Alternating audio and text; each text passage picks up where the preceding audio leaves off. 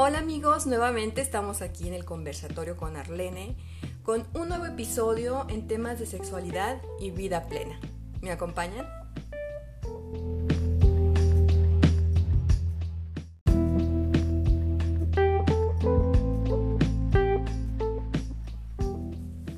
Pues bueno, este 2022 a todos nos agarró aún entrados en pandemia y en este febrero 24 con un tema bastante polémico, bastante triste, bastante tenso, que es la invasión de Rusia a Ucrania. Temas sumamente importantes.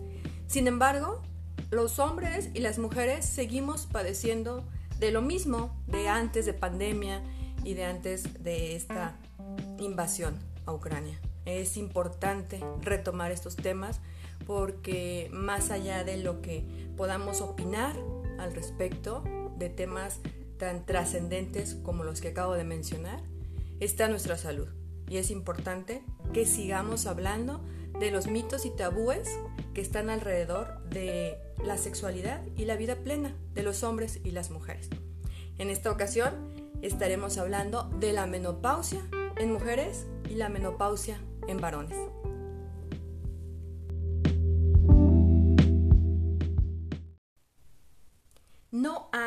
Mayor poder en el mundo que el entusiasmo de una mujer posmenopáusica. Margaret Mead. Las mujeres pasarán al menos un tercio de su vida después de la menopausia. Consideración especial debería tener el tema, ya que en esta etapa, más que un declive hormonal, que es la definición fisiológica, existe un aumento de seguridad, capacidad y funcionalidad femenina. Gracias a los avances científicos ya tenemos tratamientos y alternativas para dejar de ver esta etapa como algo que las mujeres tienen que sufrir y sus cercanos junto con ellas.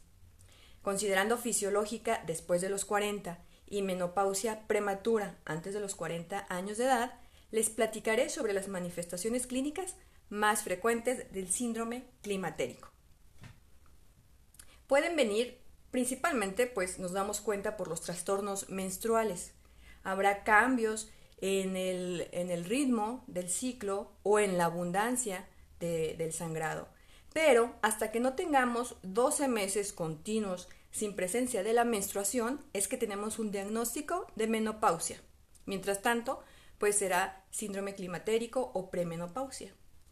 También existen los síntomas eh, vasomotores, como lo son los bochornos, comúnmente conocidos, y o sudoraciones. También tenemos las manifestaciones genitourinarias, es decir, problemas para la orina, infecciones recurrentes, etc. También viene junto con esto, que ya lo mencionamos, es el declive hormonal, trastornos psicológicos. Esto es cambios en el estado de ánimo, ansiedad, depresión, alteraciones y alteraciones del patrón del sueño. Si tú estás teniendo algún tipo de estas situaciones y andas ya después de los 35 años, es probable que estés en el síndrome climatérico. Una de las manifestaciones más características son los bochornos. ¿Pero qué son los bochornos? Bueno, se definen como una sensación subjetiva de calor que habitualmente se asocia a una vasodilatación cutánea y sudoración, que se sigue de un descenso de la temperatura corporal y aceleración transitoria de la frecuencia cardíaca. Puede durar desde unos pocos segundos hasta varios minutos y su intensidad y frecuencia son muy variables. Cuando estos bochornos tienen lugar durante la noche y son intensos, pueden alterar el sueño. De ahí los problemas de conciliar bien el sueño. Diversos estudios observacionales han mostrado una asociación entre determinados factores de riesgo y la frecuencia o intensidad de los síntomas vasomotores, tales como la obesidad, el tabaquismo, sedentarismo, escolaridad, ambiental, historia de ansiedad y depresión previos. Las mujeres fumadoras de más de 20 cigarrillos diarios presentan un riesgo mayor de resequedad vaginal comparada con las no fumadoras.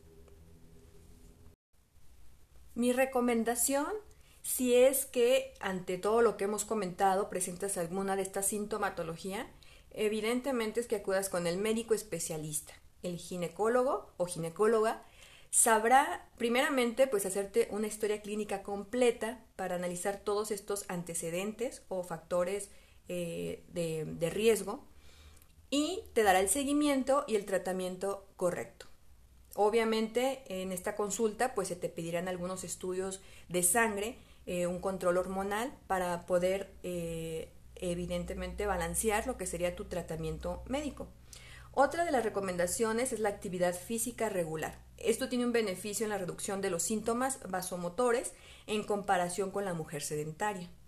Es, es recomendable en el climaterio el consumo de alimentos ricos en calcio y bajos en grasas saturadas. También se recomienda que realices al menos 30 minutos de ejercicio físico aeróbico para mantener el peso y de 60 a 90 minutos diarios para reducirlo. Además, mejorarás la presión arterial y mantiene concentraciones plasmáticas de glucosa y lípidos favorables en tu sangre. Solo resta decir que las mujeres en esta etapa pueden seguir siendo productivas, creativas y lo más importante, sexualmente activas.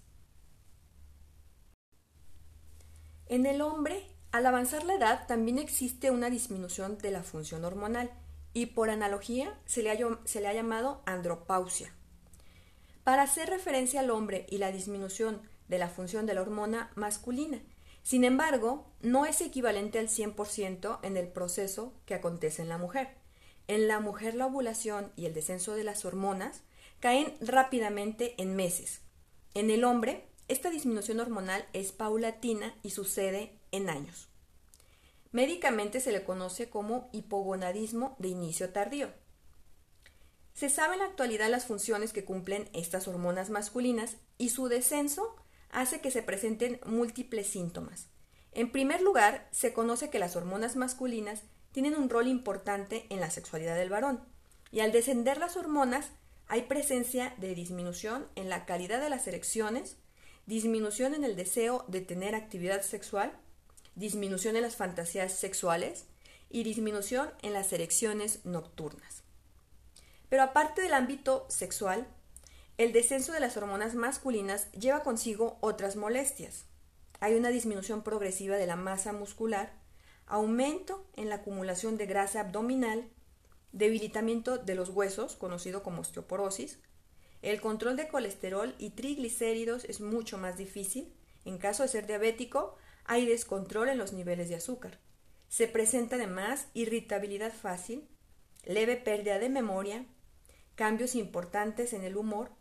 Hay además cambios en los patrones del sueño y menos bienestar en general. En resumen, hay muchísimos datos que están avalando que sin lugar a dudas existe esta llamada andropausia y que responde muy bien a los tratamientos hormonales ofrecidos.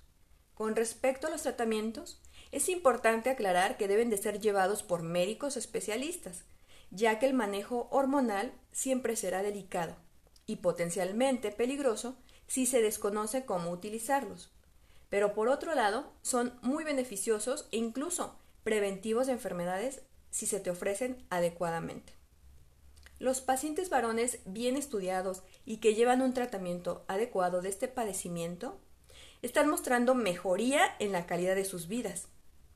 Es un tratamiento muy adecuado y el cual debe considerarse en las personas que están dando sintomatología de baja de las hormonas y que además son correctamente diagnosticadas. Para este tema agradezco la valiosa participación de mi colega y amigo, el doctor Héctor Flores, que es urólogo.